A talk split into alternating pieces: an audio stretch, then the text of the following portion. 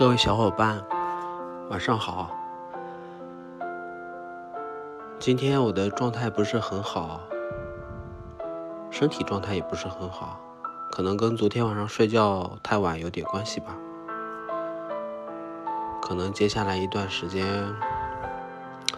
我的心神应该不是那么很宁静吧。接下来一段时间，我可能每天的分享时间也会缩短，尽可能维持在一到两分钟左右。后续我会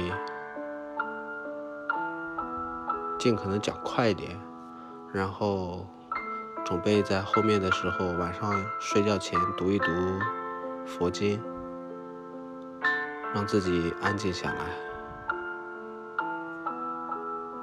可能这段时间是我最难熬的时候吧。昨天有一个朋友聊天，预计我的这种状态会到九月份左右。希望我能在这个过程中不断的成长，也有所收获吧。